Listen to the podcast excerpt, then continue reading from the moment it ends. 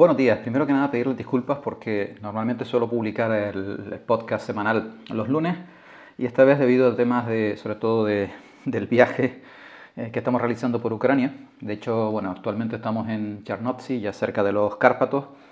Pues la verdad que se me ha echado un tiempo encima. Tampoco tenía otros podcasts eh, preparados para lanzarlos de manera automática. Así que, bueno, esta vez el retraso ha sido un poco más de lo, normal. ¿Cuál es la forma óptima de aprender un idioma? Casi nada. O sea, un eh, título yo creo que bastante sugerente eh, y quizá demasiado pretencioso.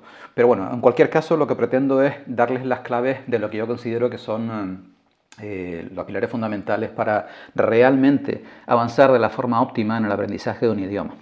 Como les comento en muchas ocasiones, aprender un idioma es un proceso muy largo y complejo. De hecho, Probablemente cuando nosotros aprendemos nuestra lengua materna, que es algo que hacemos todos, para la mayoría de personas es probablemente el proceso de aprendizaje más complejo que van a realizar en toda su vida, que eh, estamos constantemente aprendiendo cosas, pero no de la profundidad, del calado y del alcance eh, eh, que puede tener el aprender una lengua.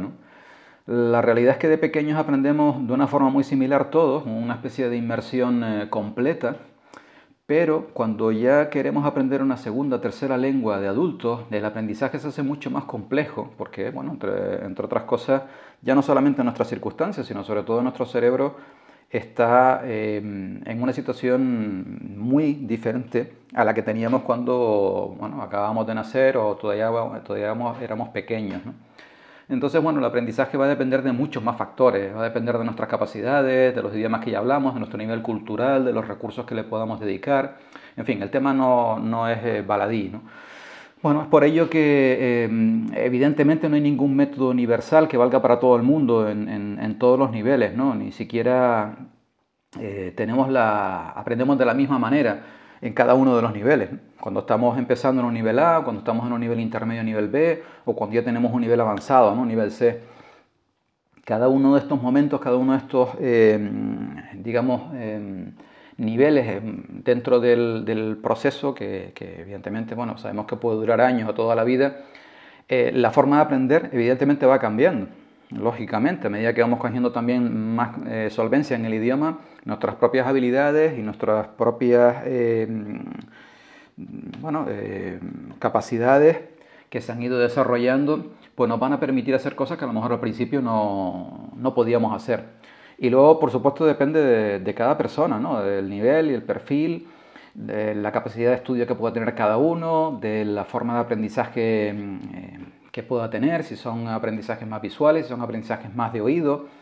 Todo esto hace que, insisto, desarrollar un, uh, solo método que sirva para todo el mundo es simple y llanamente imposible, ¿no? Al menos mm, yo diría por el momento, vamos a decir que, en el futuro se pueda eh, desarrollar algún método que así lo permita, pero vamos, lo creo, lo, veo eh, complicado. Otra cosa es que después desde el punto de vista comercial, pues bueno, siempre haya eh, compañías, métodos, empresas que quieran eh, convertirse en eso. En el único y en el universal y además todos los demás están equivocados.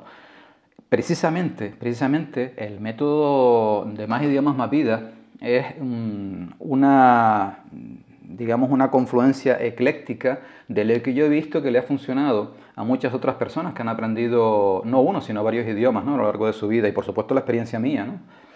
Entonces no es tanto un, método, digamos, cerrado, específico, focalizado en una determinada forma de aprendizaje, sino más bien es un conjunto de, prácticas, un conjunto de herramientas, de tecnologías que nos pueden servir en, en diferentes momentos y que precisamente en el programa no solamente se concretan y se explican con detalle, sino que además se van eh, utilizando en los momentos óptimos, a medida que vamos avanzando en ese proceso de aprendizaje. La clave de todo esto al final es la inmersión. Se trata de intentar aprender como lo hicimos de niños, aunque ya sabemos que ya no es, eh, eh, digamos, tan evidente, ¿no? De someter nuestro cerebro a la mayor cantidad de tiempo posible a ese idioma y con la mayor calidad posible, ¿no? Eso sería la, una definición sencilla de, inmersión, ¿no? Que fue lo que hicimos cuando éramos pequeños. Ese sería lo que podríamos definir como la, inmersión perfecta, ¿no? Al 100%. Al final estamos hablando de cantidad, el mayor tiempo posible cada día, y el mayor número de días posibles cada, cada semana, ¿no? durante todo el proceso al final, durante todos los años que estemos aprendiendo. Eh, esa es la intensidad, digamos, absoluta. La intensidad relativa sería estar lo más concentrado posible en cada momento de la inmersión. Eh, es cada vez que nos ponemos, por ejemplo, a estudiar vocabulario, estar muy presentes en ese vocabulario y poner todo nuestro intelecto, toda nuestra capacidad mm, y toda nuestra concentración para que lo que podamos aprender en ese, si estamos, por ejemplo, una hora estudiando vocabulario, sea la mayor cantidad de, palabras posibles. Entonces estamos hablando siempre de, eh, los factores en la inmersión que sean de una intensidad absoluta eh, óptima y una intensidad relativa también óptima. ¿Cuál es la realidad? La realidad es que esto va cambiando con el tiempo. Hay momentos de nuestra vida en donde disponemos de más tiempo o de más recursos para eh, avanzar más deprisa en el aprendizaje de idioma y hay otras veces en las que tenemos sustanciales problemas a la hora de encontrar eh, los recursos necesarios, ¿no? de esfuerzo, tiempo, dinero es otra de las cosas en las que trabaja el programa. Hay que ser realista y eso eh, nos va a pasar siempre a todos. No vamos a estar siempre en una situación de inmersión óptima durante años porque eso no sería realista. Em, sería otro, otro punto también a tener en cuenta, antes de entrar en, ya directamente en esos puntos que nos permitirían aprender de forma óptima un idioma, debemos intentar no caer en el error de lo que hace la mayoría, ¿no? Quizá porque nos resulte lo más cómodo, que es directamente, bueno, quiero aprender un idioma, me apunto en, clases y ya está, y no hago otra cosa, ¿no? A lo mejor los ejercicios que me manden en casa de tareas y poco más. Eh, las clases son importantes, sobre todo si contamos con un, buen profesor, una buena escuela, un buen método, pero ni mucho menos es lo más importante. De hecho, podríamos perfectamente prescindir de ellas. De lo que se trata, como saben, con el método es que seamos totalmente independientes a la hora de aprender desde el principio hasta eh, niveles mucho más avanzados. Entonces, bueno, esa inmersión perfecta, insisto, no es siempre posible, nuestra vida nos está exigiendo constantemente muchas cosas, pero se trata de aprender a optimizar eh, los tiempos de inmersión para que sean eh, de la mayor calidad y de la mayor cantidad posible. ¿no? Es un proceso vivo, un proceso dinámico, que tenemos que poner en práctica cada día. Entonces, bueno, vamos a entrar en materia y vamos a ver cuáles son los eh, puntos más relevantes a la hora de poder acelerar el proceso de aprendizaje de un idioma, ¿no? poderlo hacer, hacerlo mucho más eh, eficiente, mucho más efectivo en, en, el tiempo. Lo primero de todo, evidentemente, fundamental es encontrar cuál es nuestra motivación. Aquí nos tenemos que sentar, reflexionar y yo les invitaría a que la pusieran por escrito y que fuera algo que trascendiera a lo que pueda ser una simple motivación, digamos, superficial de, bueno, quiero aprender inglés porque me va a permitir encontrar un mejor trabajo y con ello voy a conseguir incrementar mi sueldo y eso me va a permitir pues tener una vida un poquito más holgada, viajar un poquito más en verano, en fin. Eh, está bien a lo mejor como inicio, pero yo les invitaría, si no lo consiguen de entrada, a medida que se vayan enganchando y se vayan enamorando del idioma, vayan eh, puliendo esa motivación para que se convierta en algo mucho más sólido. ¿Por qué? Porque sobre todo en los momentos eh, difíciles, en los momentos en los que a lo mejor ya perdemos parte del interés, si esa motivación está mm, eh, bien arraigada y es una motivación profunda, nos va a ayudar muchísimo a no cejar en el empeño y a continuar con el aprendizaje, porque ineludiblemente nos vamos a sentir cansados no en una, sino en muchas ocasiones. Segundo punto, enamórate del idioma. Si conseguimos, eh, en vez de hacer lo que nos guste, enamorarnos de lo que debemos hacer, estos son los principios básicos del budismo, eh, que aquí sería pues, optimizar la, la, inmersión.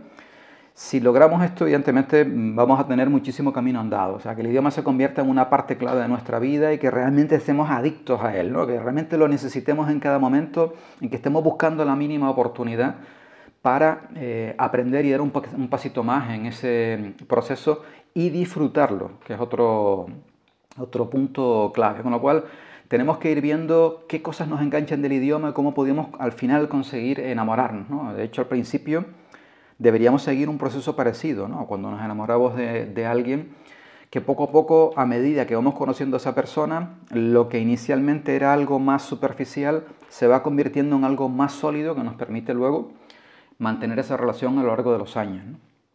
Tercer punto clave, eh, el plan estratégico. Nosotros cuando eh, iniciamos cualquier proceso en nuestra vida relativamente complejo, por ejemplo, si vamos a montar una, empresa o un negocio, Evidentemente tenemos que sentarnos y tenemos que hacer una, planificación.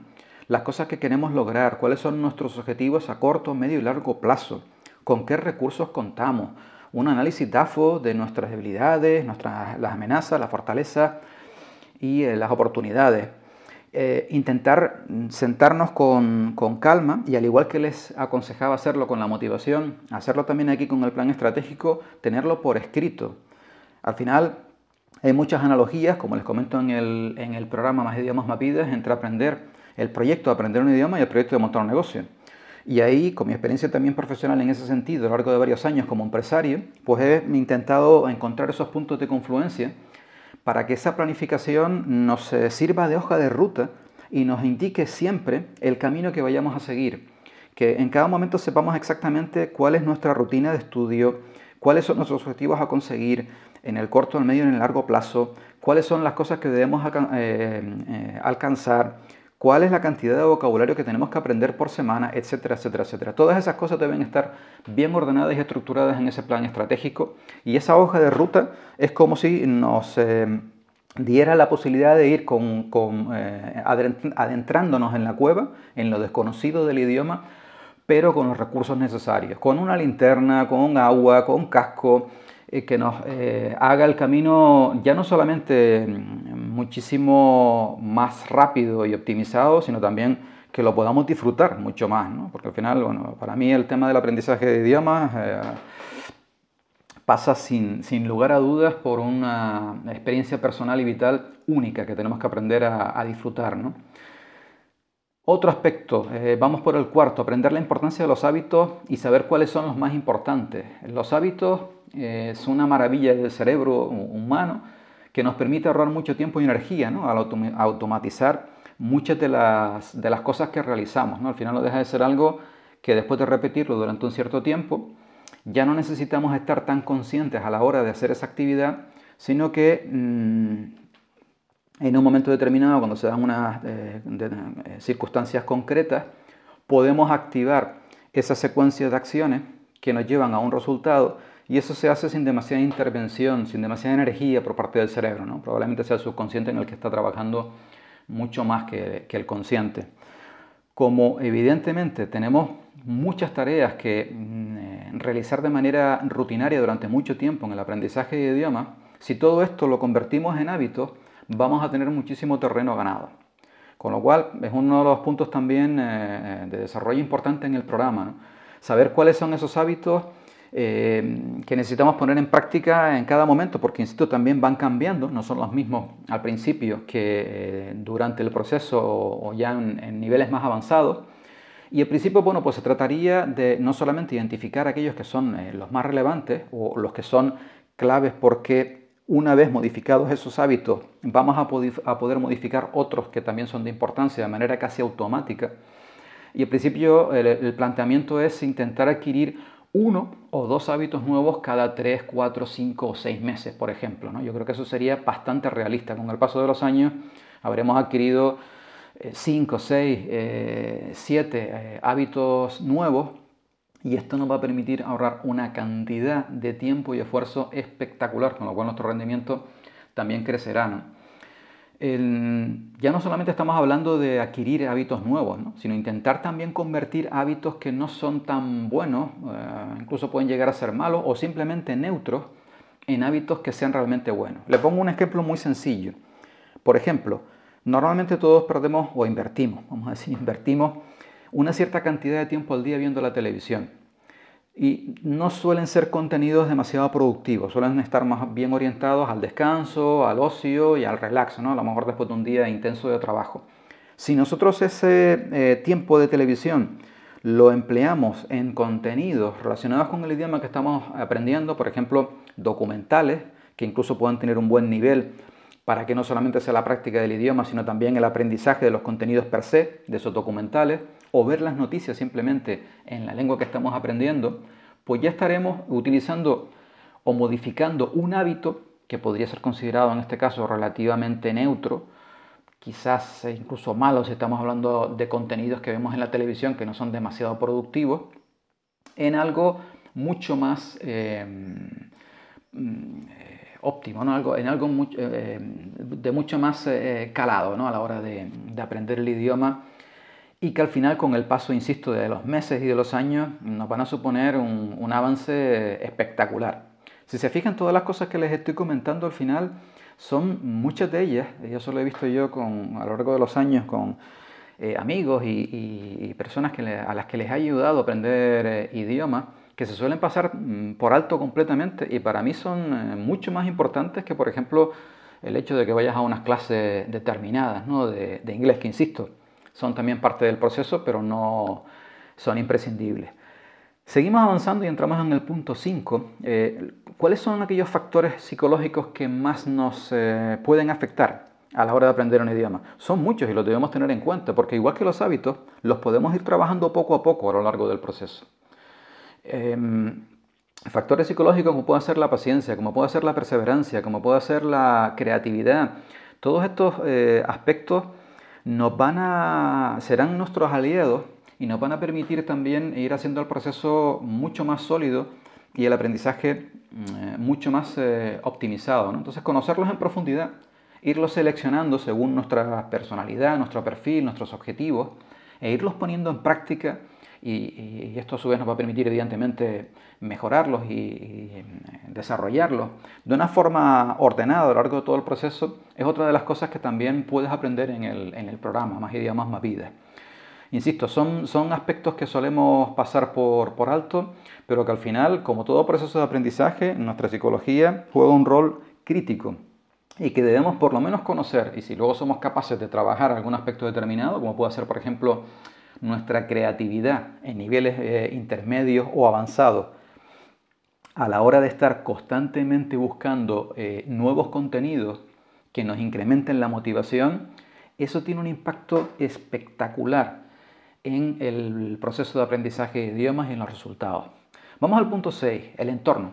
El entorno que es sería nuestro entorno, ¿no? en, donde nos encontramos.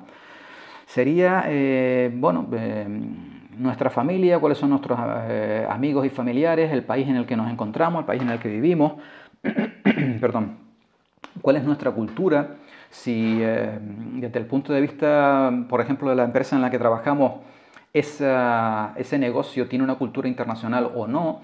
Eh, incluso las instituciones, por ejemplo, en nuestra ciudad, no es lo mismo intentar aprender inglés en un pueblo del interior de España, a lo mejor aislado, incluso de, de otros puntos relevantes del país, que a lo mejor aprender inglés en un país escandinavo, ¿no? donde casi lo tienen como, como una segunda lengua oficial, ¿no? y no, por ejemplo, no, no traducen las, las películas y pueden tener muchos contenidos en la televisión eh, en inglés original. Entonces, estas cosas eh, a veces también las obviamos y se trata de entender el impacto que tienen, primero que nada, y luego saber cómo podemos optimizar siempre, en cada momento, porque nuestro entorno puede cambiar, en un momento determinado nos podemos mudar, eh, incluso podemos tener la, posibilidad de cambiar de país y vivir en otro sitio durante un tiempo, o hacer amigos nuevos, o intentar buscar con nuestra familia pues también eh, nuevos eh, contactos, qué sé yo, amigos, por ejemplo, para nuestros hijos. Todas estas cosas que a, diferencia de lo que comentábamos en el punto anterior de los factores psicológicos, que son temas eh, que están dentro de nosotros, en, nuestro cerebro, en este caso el entorno sería todo aquello que nos afecta a la hora de aprender un idioma, pero que está fuera de nosotros. Insisto, conocerlos, trabajarlos y optimizarlos también forma parte de esos aspectos que nos permiten aprender de una forma óptima, una forma optimizada cualquier idioma. Eso eh, es otro, otro tema también a tener en cuenta. Todo lo que les estoy comentando sirve para el aprendizaje del idioma que quieran aprender y del idioma eh, de cuál será la lengua materna. Entiendo que será el, español, pero bueno, si están eh, escuchando estos podcasts también para practicar español, estudiantes de otros países con otras lenguas maternas, que sepan que todo esto es algo genérico que sirve para eh, cualquier estudiante de cualquier lengua que quiera aprender cualquier otra lengua. ¿De acuerdo? No es una cosa específica pues, simplemente para que un español aprenda inglés, en absoluto. Vamos al punto 7. Importancia de em, saber cuáles son nuestros aliados y cuáles no. Esto de alguna forma también depende del, entorno, pero mm, eh, lo he querido sacar del tema del, del, entorno porque sería un aspecto también a trabajar de forma muy intensa y que nos afecta también de forma muy directa, que sería pues, identificar cuáles son eh, todas aquellas eh, personas que nos pueden ayudar y cuáles son todas aquellas personas que eh, al contrario pueden suponer un, un, obstáculo. No es lo mismo, por ejemplo, tener a nuestra pareja que está incluso aprendiendo el mismo idioma que nosotros estamos aprendiendo y que en ese plan estratégico que les comentaba en puntos anteriores nos sincronicemos a la hora de optimizar nuestra hoja de ruta y nuestro proceso de aprendizaje, a, al contrario, y ahora me viene a la cabeza un, un amigo que eh, es prácticamente bilingüe en, alemán, pero que su pareja no tiene especial carencia por el tema de los idiomas y mm, lejos de muchas veces ayudarlo para mantener su, nivel de alemán, se puede convertir a veces en un pequeño eh, freno, ¿no? o, a lo mejor no tan pequeño. Entonces todos estos, eh, cuando hablo de los aliados me refiero a personas, ¿vale? no, no como hablaba antes en el tema del entorno algo que pueda incluso eh, salir del, contexto de lo que puedan ser simplemente personas irse a otros aspectos como puedan ser temas de cultura o de instituciones y demás. Me refiero simplemente a personas. Entonces, bueno, eh, evidentemente las personas que tengamos más cerca, pero también pueden influir pues conocidos, pueden influir eh, amigos, pueden influir incluso compañeros de trabajo. Perdón. Todas estas personas nos pueden ayudar, ¿no? Y por supuesto, si además conseguimos un buen eh, eh, profesor o varios buenos profesores, una buena, eh, un buen conjunto de compañeros de, estudio ¿no? dentro de la escuela de idioma en la que a lo mejor pues, hemos decidido apuntarnos y contamos con, esos recursos económicos. Y principalmente un buen entrenador, que sería mi rol, uno de mis roles en el, en el programa Más Idiomas, Más Vidas, eh, alguien que te ayude en el proceso, alguien que te mantenga la motivación y que te oriente a lo largo del proceso. No tanto que sea el rol de un profesor que te ayude en el aprendizaje per se del idioma, sino que te ayude en el proceso genérico de ese aprendizaje. Yo creo que eso también es importantísimo. De hecho, es uno de los objetivos del programa, que el, programa te sirva de guía, que te sirva eh, para alumbrar ese camino que comentaba antes, ¿no? poniendo el símil de alguien que entra en una cueva. ¿no? Los aliados al final son claves y tenemos que tenerlos siempre muy presentes. Otro de los aspectos que muchas veces pasamos por alto y que siempre podemos trabajarlo. Fíjese que al final estamos hablando del proceso de aprendizaje del idioma en sí, que es lo que normalmente hacemos todos cuando nos apuntamos en clase y vamos eh, a lo mejor con, con algún profesor particular, a eh, un montón de cosas que podemos realizar aparte de eso, que aparentemente no tienen un impacto tan directo en el aprendizaje del idioma y al final son mucho más relevantes que el propio estudio y el propio aprendizaje y la propia práctica de, ese idioma. Entonces, bueno, una, vez más, en el caso de los aliados, pues los tenemos que tener eh, muy presentes. ¿no? Son al final grandes catalizadores y grandes potenciadores de nuestro aprendizaje. Tenemos que localizarlos, tenemos que potenciarlos, tenemos que mimarlos ¿no? al final.